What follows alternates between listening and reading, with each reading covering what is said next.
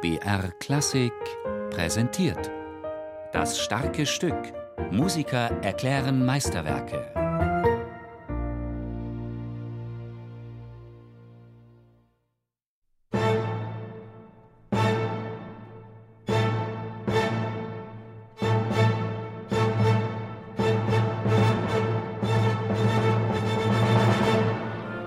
Der Name Sinfonia Espansiva geht auf den ersten Satz zurück.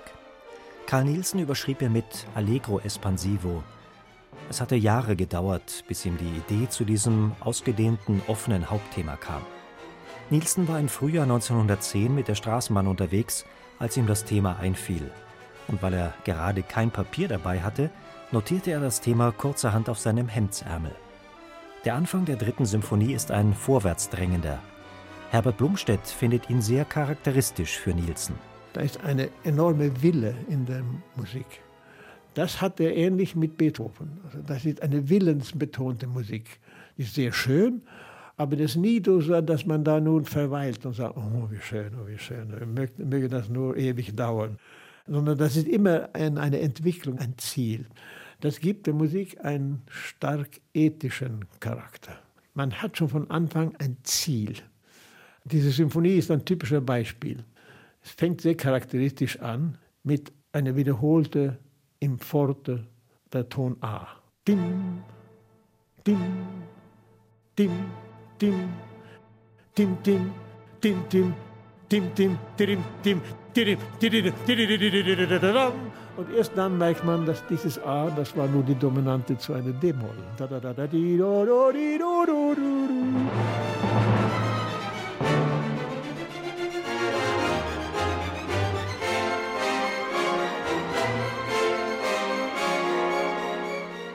Nielsen verwendet in seiner Musik bevorzugt klare diatonische Intervalle. Damit wandte er sich bewusst ab von den spätromantischen Harmonien mit ihren chromatischen Fortschreitungen, wie sie beispielsweise bei Richard Wagner oder Max Reger zu finden sind. Nielsens Musik basiert auf der klassischen Tradition. Der erste Satz seiner dritten Symphonie strahlt vor lebensbejahender Energie. Der zweite Satz hingegen ist anders, sehr ruhig und geradezu idyllisch man wird versetzt in eine Trance-Stimmung und hat da drei Erlebnisse von drei Gefühlsebenen. Ist die Naturmusik keine Chromatik, reine diatonische Musik, sehr leise. Und dann kommen die Vögel oder andere Wesen mit den Bläsern.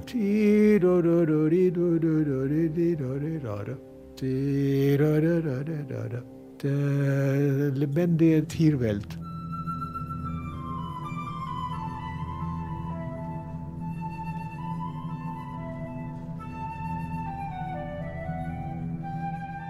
Dann kommen die Menschen mit den Streichen.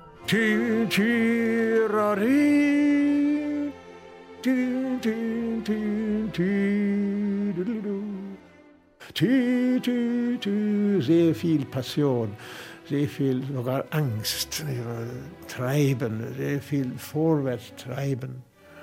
Und dann mischt er die beiden zusammen. Am Ende kommen sogar menschliche Stimmen. Wir singen nur Vokalisen und der Hörer denkt, was ist jetzt los? Singt da jemand? Ja, eigentlich singt die ganze Welt.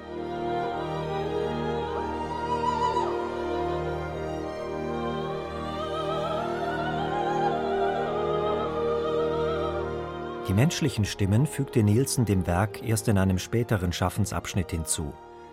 Sie verleihen der Musik eine besondere, archaische Stimmung. Nielsen selbst schreibt, sie würden einen bestimmten phlegmatisch-paradiesischen Zustand der Seele heraufbeschwören. Bariton und Sopranstimme erinnern zugleich an das erste Menschenpaar, Adam und Eva.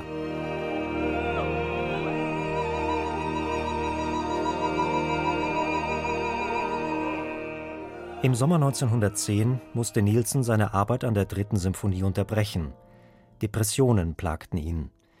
Der 45-Jährige befand sich in einer Art Midlife-Crisis. Erst im Herbst machte er sich wieder an die Arbeit und konnte die letzten beiden Sätze im Winter fertigstellen.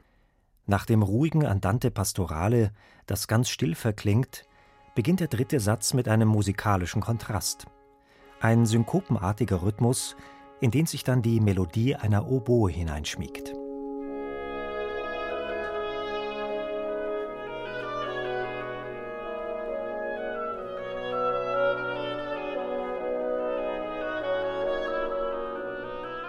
Nielsen war trotz persönlicher Rückschläge zeitlebens ein humorvoller Mensch. Das spiegelt sich auch in seiner Musik wider. Sie ist voll von witzigen und humoristischen Einfällen. Dafür finden sich auch im vierten Satz mehrere Beispiele, sagt Herbert Blumstedt. Der letzte Satz ist eine, fast ein Hymnus.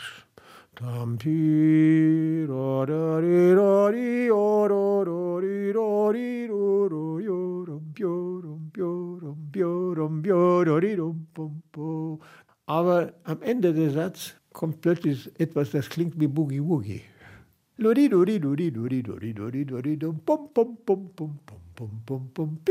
Die Kontrabässe spielen Pizzicato. Zehn Jahre vor Boogie Woogie erfunden wurde, macht er sowas, nicht wahr? Aber das baut auf barocke Prinzipien, das Ostinato. Und darüber kommen mehrere Themen. Die erste Geige, zweite Geige spielen mit Pizzicato. Ting, ting, ting, ting, ting, ting. Das klingt fast wie ein Hühnergarten.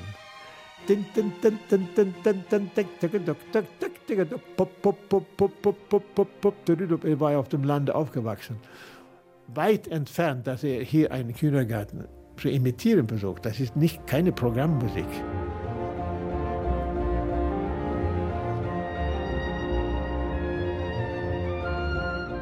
Es lag Nielsen fern, außermusikalische Dinge in der Musik abbilden zu wollen. Trotzdem hat ihn seine Kindheit auf der ländlichen Insel Fünen auch musikalisch geprägt. Ob es um tierähnliche Laute geht oder um Anklänge an Volkslieder und Tanzmusik. Die Uraufführung der dritten Symphonie am 28. Februar 1912 in Kopenhagen wurde ein Riesenerfolg. Sie ist auch das erste Werk, mit dem Nielsen im Ausland wirklich bekannt wurde, vor allem in Schweden, Finnland, Holland und Deutschland. Nielsen verfolgte beim Komponieren eine bestimmte Absicht, die noch viel weiter reicht. Seine Musik enthält eine Botschaft an alle Menschen. Ja, er glaubte fest an die ethische Wirkung der Musik. Das ist nicht Musik, die nur für zum Vergnügen geschrieben ist. Der wollte auch die Menschen verändern.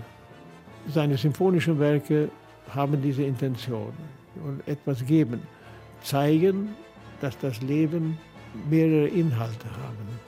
Und das nicht nur eine lose Folge von schönen Erlebnissen ist, sondern ein Inhalt. Man, man wächst. Die Grundidee ist immer wie Beethoven, um Dunkelheit zu Licht, nicht wahr?